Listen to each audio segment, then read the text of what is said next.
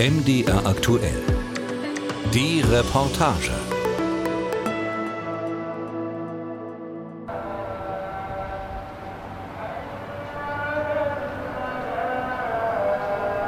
Dubai ist ja in, in vielen Bereichen freier und offener wie Deutschland. Mit der normal deutschen Art bin ich nie so richtig gut klargekommen. So ein bisschen kleingeistig, piefig. Viele Leute kommen hierher, suchen sozusagen ihr Glück. Inzwischen fühlt sich das fast an, als, wird, als gibt es nicht mehr den äh, American Dream, das ist jetzt der Arabian Dream. Die Leute kommen jetzt nach Dubai und hier entsteht die neue Welt. Wenn man hierher kommt, versteht man viele Dinge sehr viel besser. Thor Seidel arbeitet als Künstler. Er ist Jahrgang 1964. In Ostberlin geboren und aufgewachsen hat er in der damaligen DDR an der Kunsthochschule Berlin-Weißensee studiert. Nach dem Mauerfall folgte ein Philosophiestudium. Er war in Berlin gut vernetzt, arbeitete gleichzeitig in mehreren Künstlerkollektiven. Hauptsächlich beschäftigt er sich jetzt mit den Medien Fotografie und Video. Themen seiner Arbeiten sind unter anderem die Suche nach der Geschichte verlassener Plätze und Gebäude. So besuchte Thor Seidel für ein künstlerisches Projekt jahrelang verlassene Werksgelände der ehemaligen DDR, um an diesen verlassenen Orten die Spuren der einstigen Arbeiter aufzunehmen. Dieser Übergang von einer Gesellschaftsform in die andere, das hat ja jeden persönlich betroffen, wo die ganze Härte der alten Zeit, des alten Systems, die ganzen Strukturen flüssig wurden. Ich glaube, das war das äh, Spannende. Thors Arbeitsweise ist wie die eines Dolmetschers. Er übersetzt eine bestimmte ortsbezogene Situation auf Fotopapier, sodass der Betrachter erkennt, was Thor Seidel entdeckt hat. Wir treffen ihn in seinem Fotostudio am Fine Arts College der University of Sharjah, gut 30 Kilometer von Dubai entfernt. Seit 2013 lebt er in den Emiraten und hat an der Hochschule von Sharjah eine Professur für Videoinstallationen und Fotografie. An allen Wänden seines Studios hängen groß- und kleinformatige Bilder seiner Studenten. Dazwischen sind auch Thors eigene Arbeiten der letzten zehn Jahre zu sehen. Mitten im Raum gibt es weiße und schwarze Papier- und Stoffrollen, die als Fotohintergründe dienen. Ein riesiger Farbdrucker versperrt den Zugang zu zwei Flügeltüren. Das bunte Chaos lädt zum Anfassen und Entdecken ein. Als er das erste Mal nach Dubai reiste, war das Staunen groß. Ich war das erste Mal 2008 hier und war komplett geflasht. Und danach bin ich jedes Jahr äh, immer ein paar Tage hierher geflogen. Einfach intuitiv, weil ich gedacht habe, es interessiert mich zu sehen, wie diese Desert City wächst. Also es waren für mich verrückte Bilder. Und diese Bilder wollte er festhalten und in einem Fotobildband veröffentlichen. 2012 stellte er fünf Verlagen die Ergebnisse vor.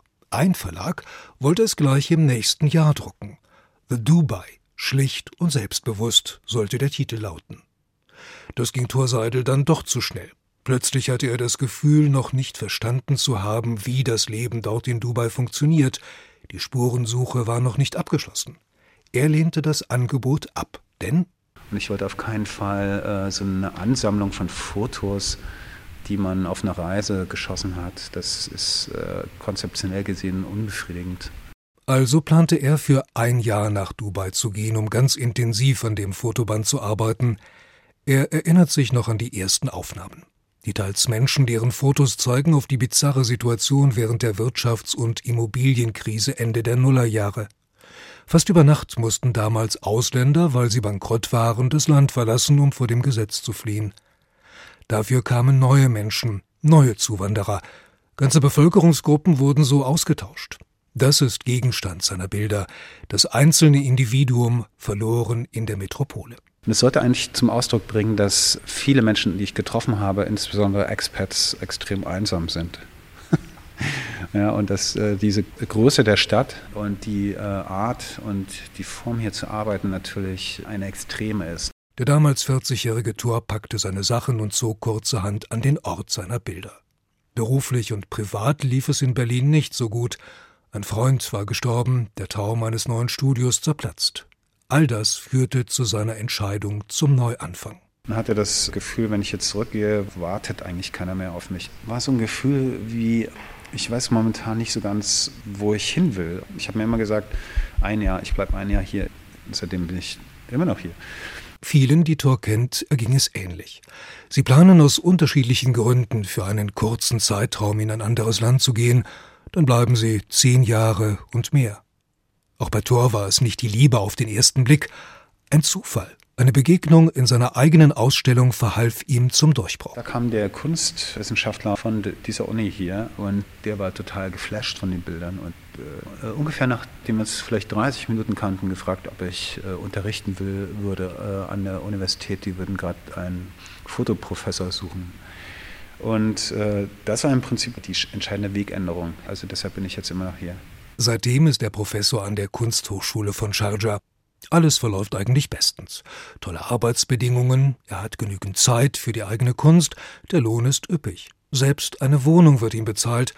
Nur das persönliche Glück ist nicht vollkommen. Ich hatte inzwischen meine jetzige Frau kennengelernt. Wir haben 2016 dann geheiratet und ich habe sie gefragt, kommst du mit? Und sie hat gesagt, ja. Sie liebt Dubai nicht so wirklich und äh, sie ist dann mitgekommen und ähm, sie hat es nicht so lange hier ausgehalten. Nach einem, ungefähr einem halben Jahr ist sie wieder weg. Trotz allem bleibt Thor. Seine Frau und er sehen sich zwar regelmäßig, aber in größeren Abständen, vor allem in den Semesterferien, die sie gemeinsam im kühleren Europa verbringen. Für ein Zusammenleben suchen sie nach wie vor nach einer Lösung. Wir treffen Richard Wagner, ebenfalls ein deutscher Auswanderer. Gefühlt lebt er schon ewig in Dubai. Wir kommen ins Gespräch über das Miteinander der Menschen, wie sich hier Gemeinschaften bilden. Es gibt halt Deutsche, die treffen sich, äh, weil sie gerne in die Wüste fahren und mit ihren aufgemotzten Jeeps durch die, durch die Dünen bashen. Es gibt die Deutschen, die sprechen die neuesten Projekte und was entwickelt sich hier so in der, in der Geschäft, im Geschäftsfeld. Also man findet überall einen ähm, Zugang zu diesen Gruppen. Man muss aber allerdings ein bisschen Initiative bringen. Also man muss die Dinge in die eigenen Hände nehmen. Richard Wagner ist Architekt, Jahrgang 1979 und genauso wie Thor stammt er aus Ostberlin und ist in der DDR aufgewachsen. Nach der Schule ging er nach Weimar. 2000 verließ er aber die Stadt nach nur einem Semester Architekturstudium. Schon sehr zeitig hatte er sich für ein Leben im Mittleren Osten entschieden. Ich wollte gerne woanders hin. Ich bin dann Anfang 2000 in den Libanon gezogen, habe dort mein Architekturstudium fortgesetzt. Dann bin ich weiter in die USA, zwischendurch in die Schweiz gemacht, Abschluss in den USA 2005 und dann eigentlich weiter nach Dubai. Und damals war das hier noch eine Sandgrube. Da war hier nicht viel los. Da musste man wirklich Abenteuerlust haben und auch einen gewissen Pioniergeist. Bereits als Kind hatte Richard die Möglichkeit, in eine andere Welt als die deutsche Welt einzutauchen seine Eltern waren für den Außenhandel der DDR in Afrika tätig. In dieser Zeit hat er seine offene Art im Umgang mit Menschen entwickelt. Viele meiner besten Freundschaften sind hier äh, in Dubai entstanden in den letzten 15 Jahren und ich bemühe mich, so gut es geht, äh, den Leuten entsprechend auch FaceTime zu geben, also dass man sich trifft. Das ist ganz wichtig. Viel Zeit, um Freunde zu treffen, bleibt nicht übrig am Tag, denn er ist viel unterwegs zwischen seinen weit auseinanderliegenden Baustellen in der Stadt zu einer dieser Baustellen geht es jetzt. Es ist ein ganz besonderer Ort, zu dem wir fahren. Schnell kommen wir nicht voran. Die Sichtweite beträgt gerade mal 100 Meter. Es geht durch eine orangene Dunstwolke. Wir fahren durch den Sandsturm, wir sehen nicht viel. Es geht also gerade jetzt über von der nicht so warmen Jahreszeit bis in den super heißen Sommer. Aber ich fahre mit euch auf die Palme. Ich bringe euch jetzt erstmal auf die Palme. Die Palme ist eine künstlich aufgeschüttete Inselgruppe, Palm Jumeirah, vor den Toren von Dubai. Der Zugang zu den 16 Palmenwedeln ist exklusiv nur für die Eigentümer bestimmt, die meisten von ihnen Millionäre. Wir fahren zu einer Baustelle äh, auf dem K Palmenwedel und äh, dort äh, kommt jetzt jemand vorbei, der möchte auf dem Palmenwedel, ähm, ich glaube M, eine Villa umbauen. Jetzt, nach mehr als zehn Jahren, läuft es richtig gut mit seiner Firma. Und seit 2012 leitet er mit seinem Geschäftspartner Dominik Wanders ein Architekturbüro.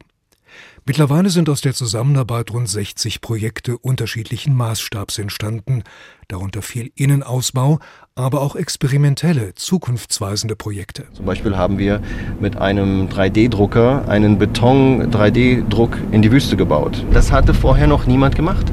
Und der Bauboom hört nicht auf. Die Grenzen werden nicht nur ins Meer, sondern auch in die Wüste verschoben.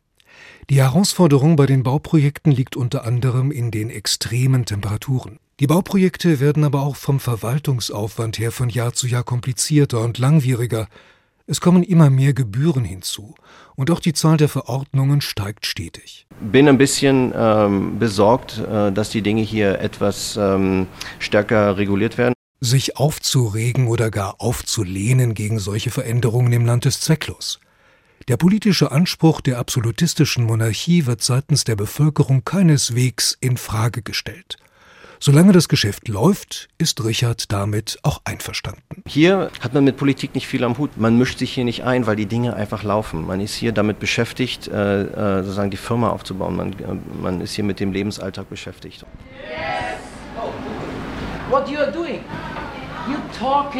Was machen wir? Du redest, du interagierst mit den Menschen um dich herum. Es gibt für mich jetzt drei Gründe, warum wir essen. Erstens, um gesund zu bleiben. Zweitens, zu genießen. Drittens, die soziale Kommunikation.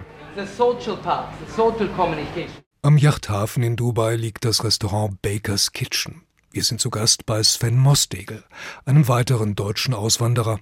Sven ist Bäcker und unterrichtet an diesem Tag eine Klasse mit zehn Kursteilnehmern in der Kunst des Brotbackens. Seine Mission lautet gesundes Backen. Der Bäcker müsste viel mehr wissen über den menschlichen Verdauungstrakt, über die Biochemie im Körper. Der müsste so ein bisschen Ernährungskunde, ganz bisschen Medizin mit reinnehmen. Sven Mostegel lebt schon seit mehr als 20 Jahren in Dubai. Geboren ist er im schwäbischen Sulz am Neckar. Am Anfang kam er mit dem Auftrag, Bauprojekte als Planer umzusetzen. Das machte ihn nicht glücklich und er entschied sich für ein Wagnis sein Hobby, das Backen, zum Beruf zu machen. Deutsches Brot nach Dubai. Es gab viel Auf und Ab in Svens Geschäftsleben. Zwischenzeitlich ging er sogar wieder mit seiner Familie zurück nach Deutschland. Aber seit einigen Jahren läuft es gut. Besonders in der Pandemiezeit konnte er durch Online-Geschäft und Lieferservice einen sehr guten Umsatz verbuchen. Mittlerweile sind gut 1500 Backklassen durch seine Lehre gegangen. Das Ziel eines jeden Backkurses ist, jeder Teilnehmer soll in der Lage sein, selbst ein Brot zu Hause herstellen zu können. Und das mit Zutaten, die Sven für gesund hält. Derzeit importiert er das Getreide noch teuer und aufwendig, aber bald will er lokales Getreide abnehmen. Bereits im nächsten Jahr sind 30 Tonnen geplant. Als eine Art deutscher Botschafter für hochwertiges und nährstoffreiches Brot. So sieht sich Sven. Made in Germany. Einen guten Ruf haben die Deutschen in Dubai, aber das ist keine Erfolgsgarantie. Dass manche herkommen und denken, man hat auf die Deutschen gewartet. Wenn man hierher kommt, dann sollte man eine Idee haben. Nicht jede Idee funktioniert. Schon oft musste Sven miterleben, wie vermeintliche Glücksritter nach Dubai kamen, den Kopf voll mit Träumen und großen Vorstellungen, die dann plötzlich und schnell zerplatzen. Kommen auch Leute, die sagen, ich bin jung, ich bin hübsch, ich bin geistreich, jetzt werde ich reich und das Geld liegt ja auf der Straße, alles ist Gold. Und nach einem Jahr stellst du fest, es ist nicht so. Man muss hier mehr, länger und härter arbeiten. Man kann aber auch mehr erreichen. Und man kann auch alles verlieren. Sven selbst hat gelernt, für sich Ziele zu formulieren. Er redet nicht drum herum, sondern packt die Dinge an, die er sich vornimmt. Seine Ziele sind hochgesteckt. Wenn ich 55 bin, hätte ich gern 55 Baker's Kitchen. Und wenn ich 70 bin, 1000. Oh mein Gott, was für ein Spinner. Aber McDonald's hat auch mal so angefangen, oder? Irgendwo muss man doch einen Traum haben, den man auch verfolgt.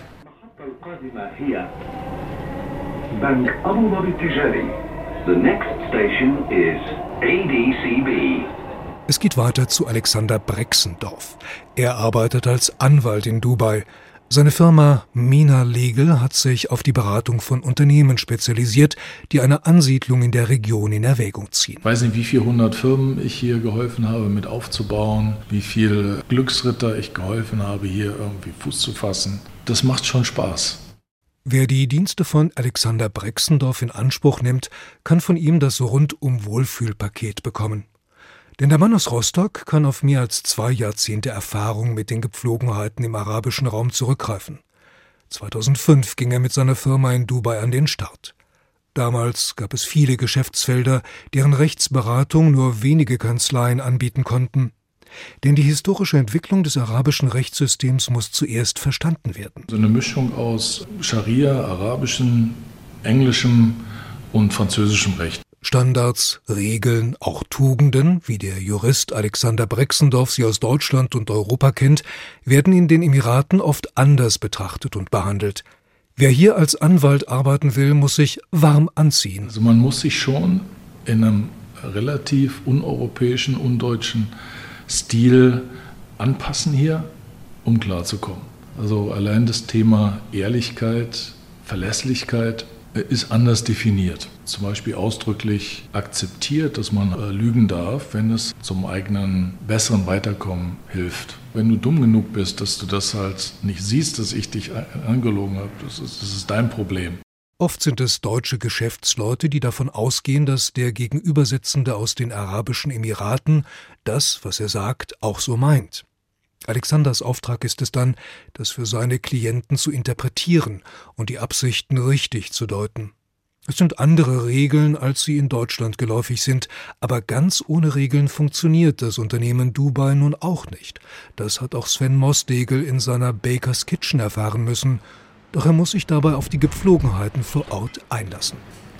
Wenn du hier respektvoll die Regeln hältst, kannst du hier so friedlich und gut und frei leben. Wenn du denkst, dass du Regeln brechen musst und deine eigenen machen musst, bist du hier nicht erwünscht. Sven liebt Regeln und hat sich diese zum Prinzip erklärt, sowohl in der Familie als auch in der Firma. Wir sind hier sehr strikt. Viele sagen, ich bin sehr hart.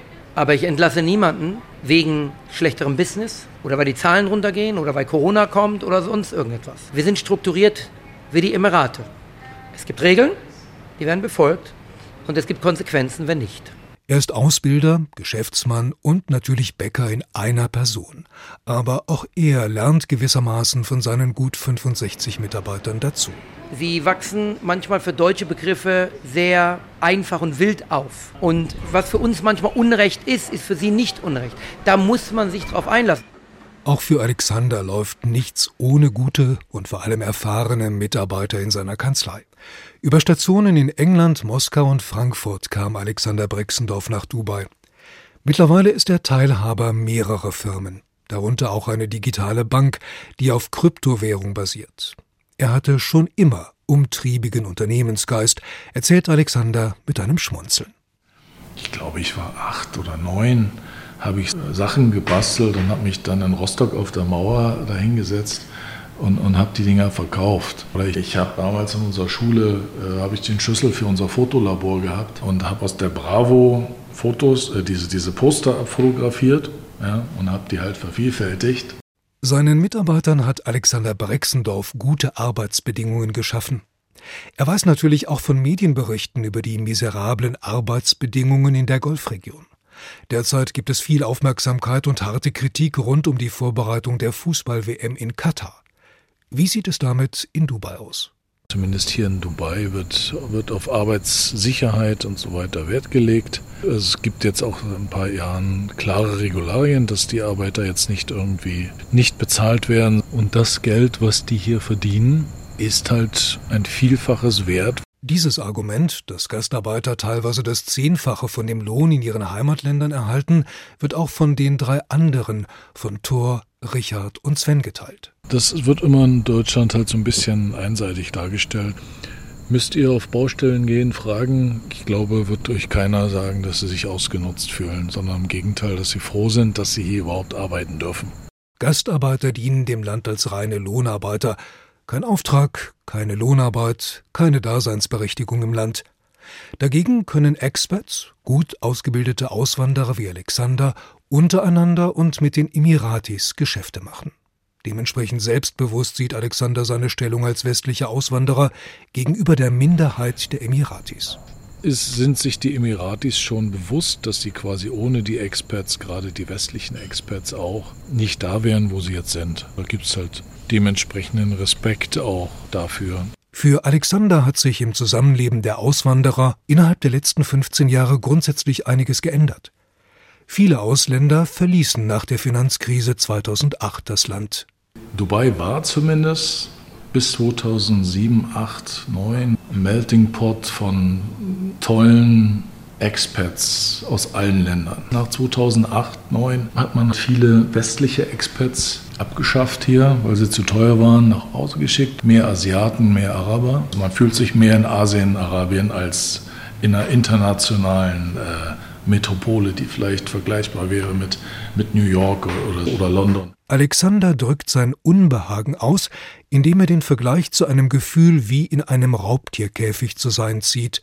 Er spricht sogar von einem täglichen Überlebenskampf. Also wenn man sich nicht voll reinhängt, schafft man es nicht. Man ändert auch seinen eigenen Stil. Also ich erinnere mich sehr gut, die ersten Jahre, wenn meine Freunde, Kumpels mich besuchten aus Deutschland.